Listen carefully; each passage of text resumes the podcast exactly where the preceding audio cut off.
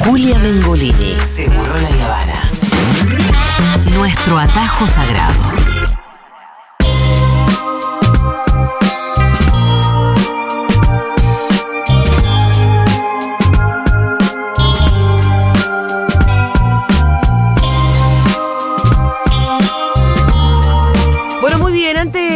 De. Iván va a venir hoy, digo, para los que están así. No se pongan locos. en- Ansiosos. esa gente muy ansiosa por la rosca. Tranquilos, tranquilos que ya viene Iván. Antes, vamos a hacer otra entrega de la saga Historia de Lampa Argentina. Exactamente.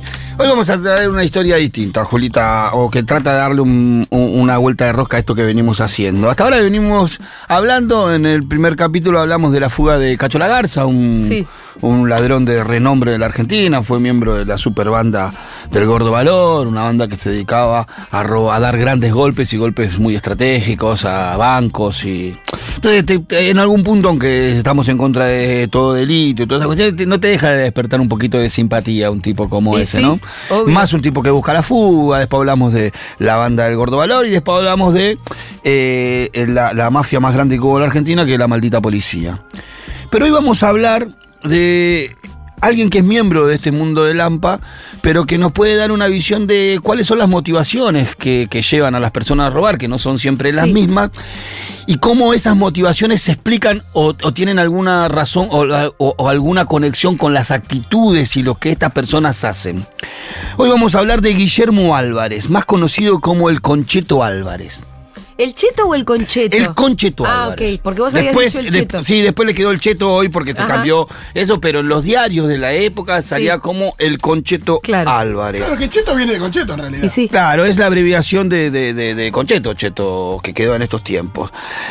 Guillermo Álvarez, el Concheto Álvarez, viene de una familia muy adinerada, una familia en realidad de clase media alta. Su padre dueño de cines, de salas de cines, eh, tenía alrededor de 60 salas de cines a lo largo y a lo ancho del país, algunos de ellos dedicada- dedicadas exclusivamente al cine erótico.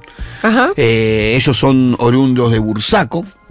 Eh, su mamá se dedicaba a vender eh, artefactos para gimnasios, para gym. Eh, la verdad que la vida de, de- de Álvarez en su niñez es una vida que podemos denominar como alguien que nació en una cuna de oro Sí. vivió eh, buenos pasares. Yo yo he buscado, hay alguna foto ahí dando vueltas, se ve que de muy chico fue a Disney. Ajá. Eh, hay, hay una foto en el Interama de él. ¿En dónde? Del Interama. Él, él nació en el año 1976. En, En el Interama. Parque de la Ciudad decís. Claro, en Interama, en Parque de la Ciudad. Bueno, No sé qué es el Literama. No, el Parque de la Ciudad es una cosa y el Literama era otra. Son do- do- do- dos parques de diversiones distintos. Ah, yo pensé. El No, yo creo que era yo- uno y el. Bueno, el Little Park y el Ah, el Literama. Park. Ah, claro, es lo mismo. Bueno, nosotros Literama, se cambió de nombre, pero había dos Ah. parques, eh, dos parques acá. Está el Parque de la Ciudad sí. y el Little Park y Literama que le decíamos nosotros.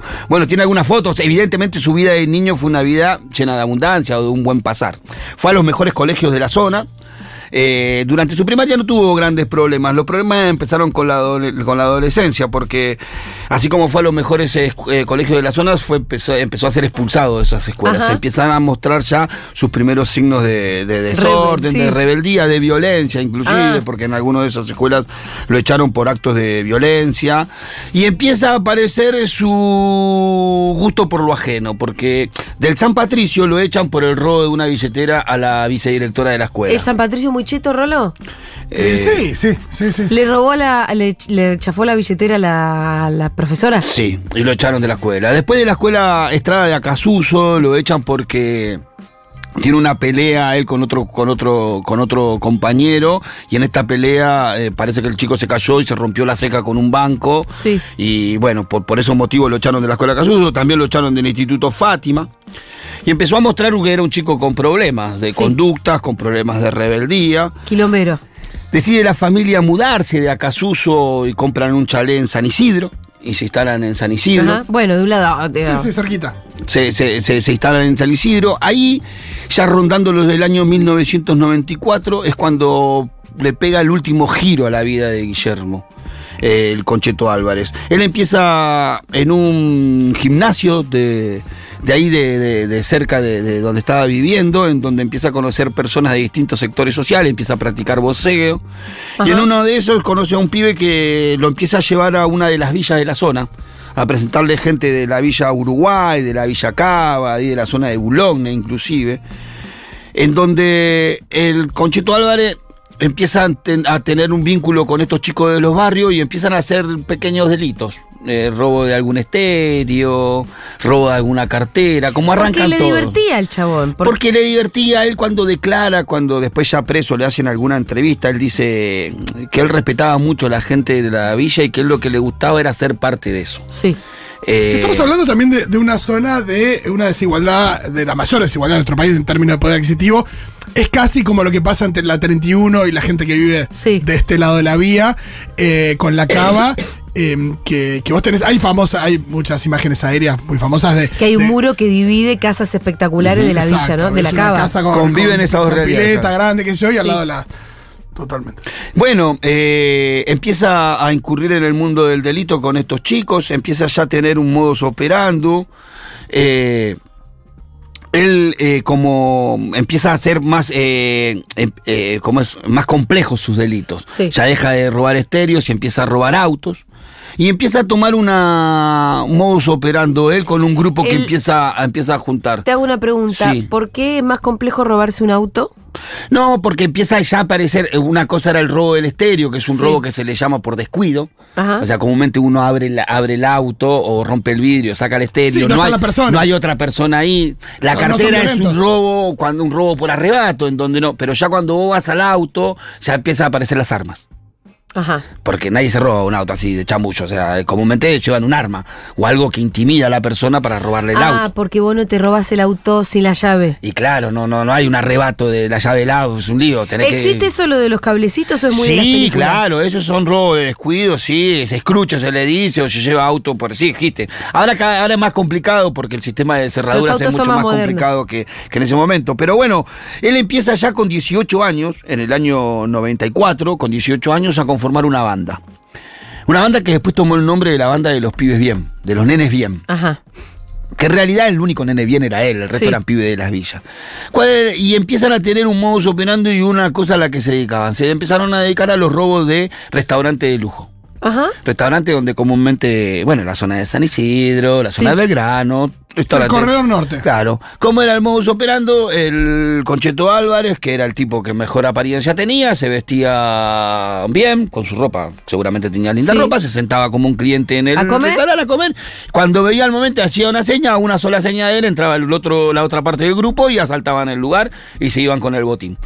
Así empezaron a funcionar, cada vez eh, haciendo robos más seguidos. eh, eh, siempre necesitaban un auto, entonces el operativo era primero robarse el auto para después salir a buscar a los chicos de los barrios y salir a ver qué restaurante robaba. Así se desarrolló su vida delincuencial. Y en el restaurante pregunta, por ahí no, no Sí. sé si sabes los detalles. Se choreaban las carteras de las Todo, señoras claro, todo. y la caja del restaurante. Toda la caja del restaurante y todas las pertenencias de los comensales que estaban ahí, que como te decía, como eran Todavía no había celular. de lujo. Era más como- Es más, en uno Y de los. de haber habido mucho más efectivo el que hay ahora. Con el tiempo se supo que, ¿te acordás cuando Jarví le robaron en un restaurante? Fue el cheto. Fue la banda del Concheto Ah. Álvarez que lo robó y en, en el que robó el restaurante en donde estaba Ollarvide también y había sido víctima de esa delincuencia. La vida delincuencial de, de Álvarez se empezó a desarrollar en este, en este, en este escenario. Hay una gran diferencia que eh, Álvarez reconoce ya privado de su libertad en algunas notas periodísticas que le hicieron. Alguna diferencia en la actitud de quienes iban a robar con él. Las motivaciones tenían que ver, porque en realidad el único que no robaba por la plata era él, el resto de los chicos que lo acompañaban, que eran de los barrios populares, robaban por la Vivían guita. de eso. Y él ah, ah, cuenta algo en una entrevista que es algo que me hizo reír porque yo siempre, y en- es más, en alguna ocasión lo he vivido, porque yo también he robado con algún pibe de otro sector social. El deseo de volver rápido. De los ¿Volver pibes que salen a buscar la, la plata, contra el deseo de seguir dando vuelta con Ah. esa adrenalina que tiene el que roba por esa sensación distinta a la que... Claro, una ¿Por qué cosa se- es hacer tu negocio, entre comillas. Claro, que va por la me- guita porque le pica el bagre, va cuando tiene la plata en la mano, lo primero que quiere hacer es volver a su barrio, a su casa. Listo, ya está, la tengo en la mano. El otro que está buscando las sensaciones que le provoca ese escenario, eh, sigue en ese Claro. mundo. Entonces él contaba bien esa ¿Cómo, cómo entra, ¿Cómo entra el tema de las sustancias ahí? Bueno, las sustancias siempre ese- son, esa sí, decisión. claro. Sí, siempre las sustancias son parte. Es muy difícil, cons- eh, en- eh, o sea, a medida que, que los años fueron corriendo, las costumbres, los códigos del mundo delincuencial fueron cambiando y hoy es muy difícil encontrar a alguien que no salga a robar drogado. Cuando yo era pibe era la regla salir a robar no drogado. O sea, la mayoría de los que estaban en este mundo seriamente, por una manera de decirlo, eh, te impedían salir a, a robar. Porque vos drogado puede ser un desastre, ¿me entendés? Viste que habíamos hablado de lo que decía la banda del Gordo Valor, que la, la plata manchada con sangre no sirve. Que yo siempre intentaba, porque ahí es donde se empieza a complicar todo. Y así fue en la, en la vida de- del Concheto Álvarez, porque el Concheto Álvarez Se le complicó un- cuando la pudrió. Sí, porque así como venimos contando esta parte, terminó siendo uno de los asesinos eh, seriales más, uno Ah, de los ¿sí? más grandes de Lampa. Claro, sí. yo me acuerdo que lo comparaban con Roberto Puch. Claro, él era adorador de Roberto Puch. Ah, era, sí, adorador. La vida de la delincuencia venía en este camino que yo vengo contando hasta el 27 de junio del año 1996. Ajá. O El sea, ve- venía más o menos tranqui. Venía en un mundo de delincuencia violento, pero dentro de la normalidad que es el mundo de la delincuencia, no robando mucho, pero en este escenario, seguramente consumiendo drogas, seguramente él eh, alardeando de sus relaciones con los pibes de las villas, con sus otros amigos, ¿no? De zona de más pudiente. Pero como decía, el 27 Me de junio... saber si seguía viviendo con su familia. Sí. ¿Ah, sí? Su familia lo siguió viendo a cada uno de los juicios, lo fue a acompañar a cada uno de los juicios que él tuvo. Ah, Eh, dos personas grandes, pobre, ma- pobre madre esa. Sí, sí. La madre encima eh, declaró que ella tenía muchas esperanzas puestas en su hijo, que él te- tenía una fe bárbara, que creía que su hijo iba a ser un gran empresario de la Argentina. Él erró por algunos, por, por algunos centímetros. Pero el 27 de junio de 1996, el Cheto Álvarez, el Concheto Álvarez, sale con uno de sus cómplices a buscar un auto para salir a robar eh, los restaurantes. En el, llega a la localidad de Martínez, en donde se encuentra a un empresario, al empresario Bernardo Leitegui, con un Mercedes-Benz estacionando en la puerta de su casa, ante lo que eh, el, el Concheto Álvarez y su cómplice se abalanzan sobre él, lo, lo reducen y le quitan la llave del auto. Todo tranquilo hasta que el empresario eh, Bernardo se dio cuenta de que el cómplice del Concheto Álvarez quería ingresar con su hija de 12 años adentro de su casa. Es ahí en donde entra en una crisis de nervio el empresario y como resultado de Ah, este pará, episodio... La hija estaba dentro de la casa, él se da cuenta que los ladrones. no, la hija venía con él en el auto. Ah, Ellos abalanzan sobre los dos, el Concheto Álvarez va sobre el empresario, le quita la llave, el cómplice va sobre la hija, pero ah, se la quiere llevar a la, la, casa. quiere meter adentro de la casa. Es ahí donde el empresario se pone loco Sí. y como resultado de esto, lo- el Concheto Álvarez lo acribilla. Le da como ocho disparos Uh. y lo deja muerto en ese lugar. Se van con el auto. Uno diría, bueno, es un hecho como bastante eh, traumático como para decir, bueno, paremos las bochas acá, matamos un tipo, vayámonos, desaparezcamos. Primer, eh, el- este fue el primer muerto. El primer muerto del Concheto, hasta este momento no había tenido Álvarez. ¿Qué hizo el Concheto Álvarez? Este hecho ocurrió alrededor de las 18 horas. Pero lejos de amedrentarse con esta situación, el Concheto Álvarez fue al barrio a donde salía a ir, a la Villa Uruguay, a la Villa Cava, a juntar su séquito en el, en, en el cual se encontraba también el monito, el osito Reynoso, quiero decir. Eh, se subieron al auto y salieron a robar. A las 2 de la mañana eh, llegaron al restaurante Company Sí. en donde con el modo operando tradicional, el concheto entró al bar, se sentó, pidió de comer, en el momento que lo vio preciso, Acaba hizo la seña. Acababan cuatro horas atrás de matar a un tipo. Hizo la seña correspondiente, o sea, a las 18 horas, esto era a las 2 de la mañana del ya el día 27, 28.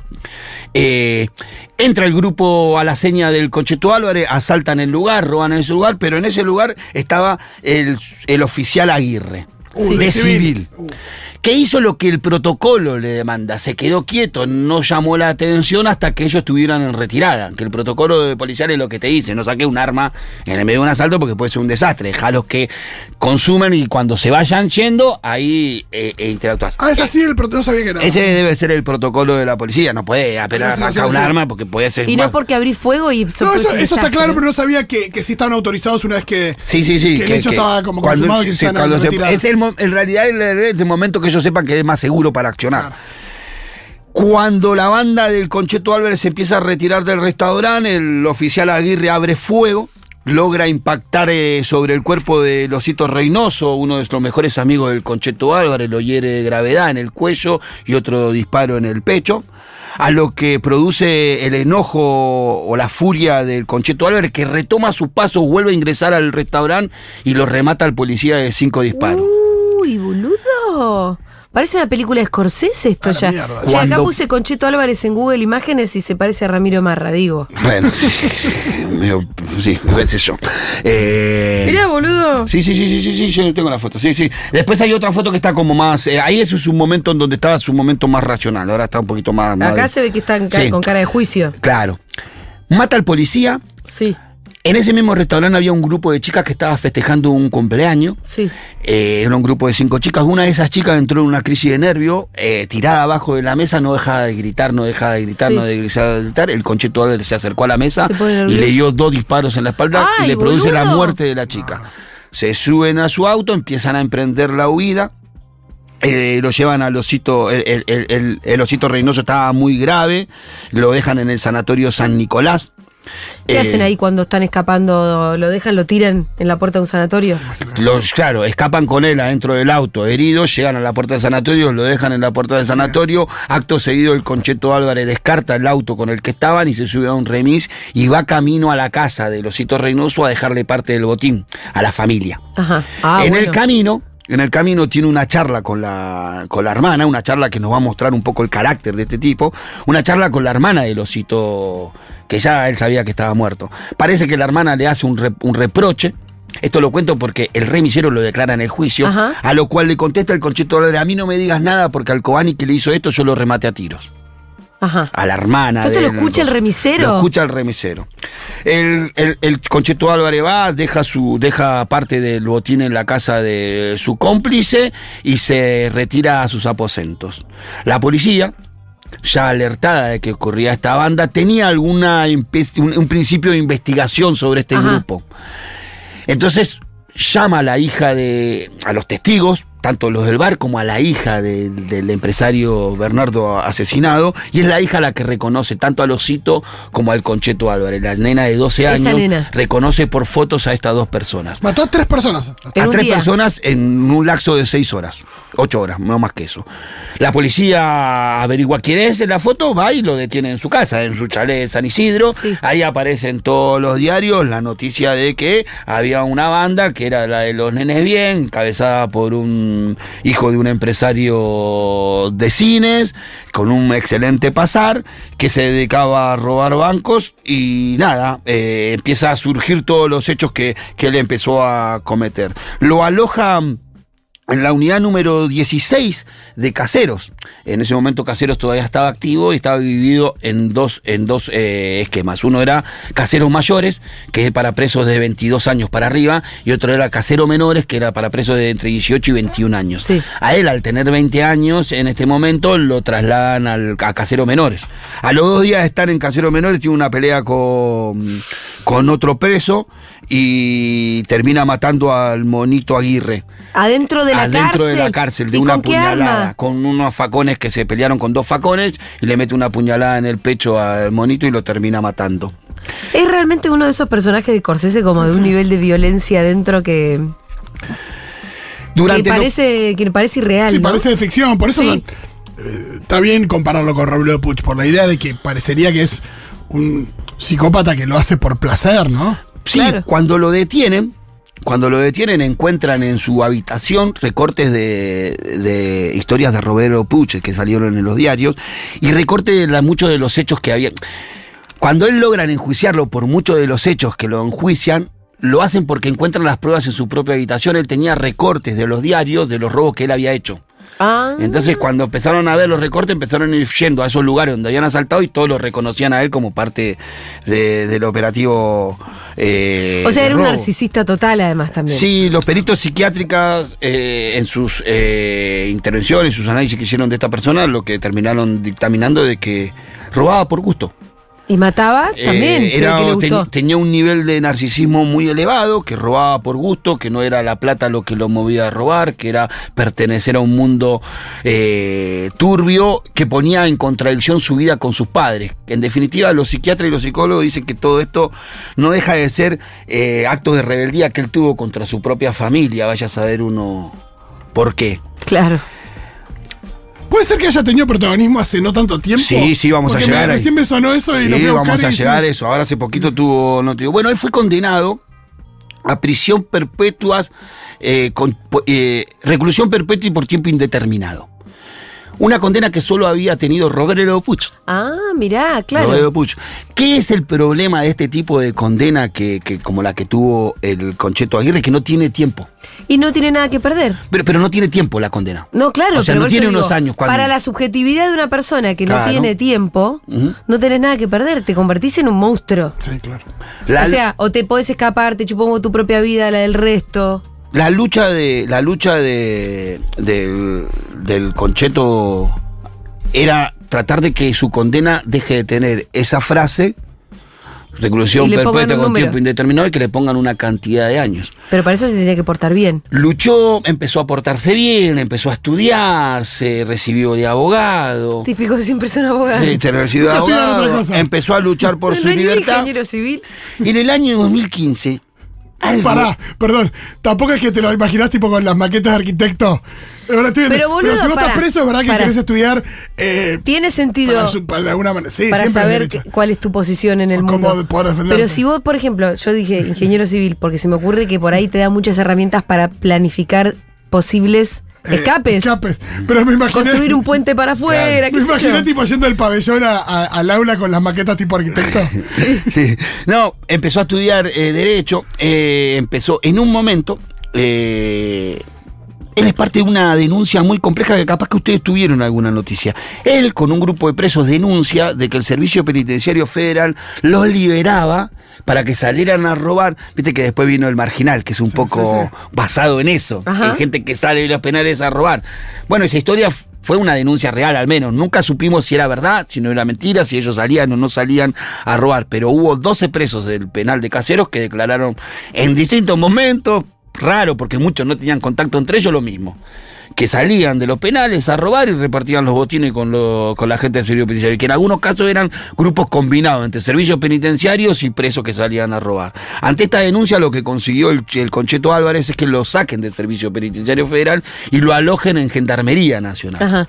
Hay algunas sospechas porque lo que logró en definitiva el Concheto Álvarez es tener beneficios y libertades que no tenía En en caseros, sí. sí en, en- en- en gendarmería, como por ejemplo tener una computadora, horarios de, de visitas alternativos y muchas más libertades que no tenían en cosas. Así que algunos piensan de que esa denuncia la hizo específicamente para, Para eso. pelearse con el servicio Para que lo saquen de ahí y lograr alojamiento en la, en la gendarmería. En el año 2015, Casación, en una, yo qué sé, en una decisión bastante polémica, le baja la condena, le pone número y él logra conseguir su libertad en el año 2015.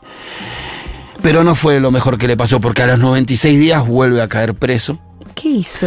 Durante esos 96 días hizo bastantes cosas igual, hay que decir, porque si no, él sale, se va a Entre Ríos, se va a Gualeguaychú a vivir y se dedica durante varios de esos 90 días a reabrir salas de cine, salas de cine en pueblos que estaban medio abandonados. Además, lo quieren mucho en la zona de. Entre Ríos, del Chaco, algunos pueblos Igual de ahí. tengo un cabito suelto. Porque él iba a abrir esas salas de cine que eran de su papá y que estaban cerradas. No entiendo cómo de, de- Me encanta de- esta cosa, este, este, esta pata cinema paradiso de. Pero que lo quieren mucho. Yo escuché una entrevista de un tipo que dice, no, nosotros adoramos que haya abierto el cine. Todavía está abierto el ¿Vos cine que habló en un pueblo Villa explicar Lisa. cómo es que consigue su, de, de- de tener un, de tener una condena sin número Por matar a tres personas. a pasar a estar en libertad? Bueno, él pierde su libertad en el año 96 y la recupera en el año Ah, no, 2015. Ah, estuvo claro, mucho sí, tiempo en la, Eh, en la cárcel. En algún momento dijeron, bueno, estos son los años, la condicional, pum, salís.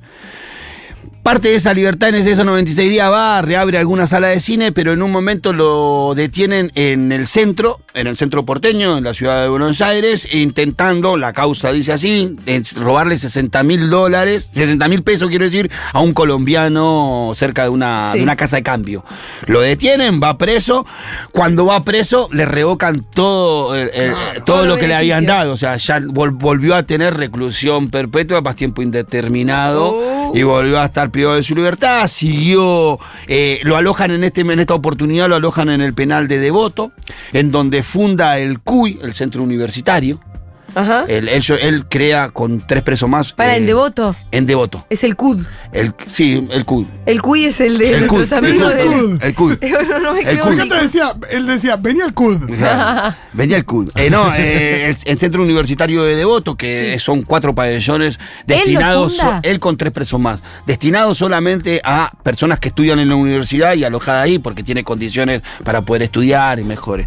Es más, él tiene una oficina ahí en, en el CUI donde, donde Sí. uno se puede comunicar con él. Algunos periodistas lo han tratado de contactar en este último tiempo, pero él dice que hay casos mucho más importantes y relevantes que el de él, que no quiere dar ninguna entrevista. Su última aparición pública tiene que ver con los motines que hubo en Devoto durante la pandemia. Sí. El vocero de todo ese motín, el vocero de Devoto, hubo cuatro voceros, porque hubo cuatro motines, hubo Sí. cuatro voceros Sí. de cada uno de los penales. Uno de ellos fue el Concheto Álvarez, que fue que habló en nombre de todos los internos del penal de Devoto. Claro, me imagino que también siendo, habiendo hecho el, el centro universitario, por ahí se transformó un poco en un referente. Sí, claro, ¿Y es un tipo, eh, no Tiene su cualquiera. oficina en la cárcel, boludo. Claro. ¿Cuántas, ¿Cuántos presos tiene su oficina? Tiene en la teléfono de línea encima de la oficina. Porque- puede llamar? Claro, sí, porque la periodista que yo escuché que lo había intentado contratar, dije yo lo contacté por el teléfono de línea que él responde.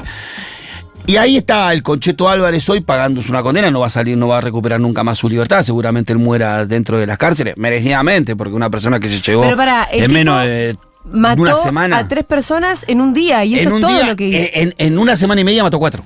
Ah, pero Porque te después faltó. cuando entró Porque mató cuando a ent- facazos al otro en el- Ah, tenés Está. Casero. El, el empresario del auto, la chica y el policía y el monito Y el que, monito. que mata adentro. Cuatro personas en una semana y media mató. Eh, nada, quise traer esta historia por esto mismo, porque no siempre la delincuencia se explica a través de la marginalidad. Sí. No todos los que roban roban por necesidad, no se explica siempre con el pobre. No todo el que es pobre termina robando. No, eso sin duda. Hay cientos de miles de personas que antes de tocar algo ajeno agarran un carro, un changuito y salen a juntar cartón, plástico, papel, vidrio, cualquier cosa antes de tocar algo ajeno. Pero también existen en el mundo de la delincuencia aquellos que son motivados por otras cuestiones, por adrenalina, por sentirse algo. Él declaró que él respetaba mucho a los chicos de la villa y él se sentía alguien cuando estaba con ellos, pero que él reconoce que por su nivel socioeconómico en vez de ser Sí. ladrón debería haber sido estafador. Claro, Nada. claro, tendría que haber hecho otra cosa. Era más coherente, él dice, era más coherente que yo fuera estafador más que ladrón. Nada, estas personas que son movilizadas por otras sensaciones, por otros motivos al mundo de delincuencia, comúnmente son las que cometen este desastre. Hay una diferencia el que sale a chorear por hambre, por necesidad, quiere ir a hacerse de algo que le resuelva su problema y volverse a su casa. Estos chicos lo movilizaban otras cosas y comúnmente esa, esa necesidad de seguir sintiendo esa adrenalina, esa necesidad de, de seguir sintiendo ese mundo, esa, no sé, esa, esa emoción que sienten por dentro, los lleva a hacer estos desastres. Muy bien, excelente capítulo del mundo de la delincuencia argentina. Historia de la delincuencia argentina, historia de la AMPA argentina. Le ponen ustedes el título que quieran. Enseguida, después de la tanda, viene Iván Jagroski. Hoy tenemos muchas cositas de qué hablar, ¿eh? Hay muchos chismes. ¿Se, se dieron cuenta que hay chismes también? Que Sí, el, newsletter de Iván contiene sus chismecitos. vino. Ya venimos.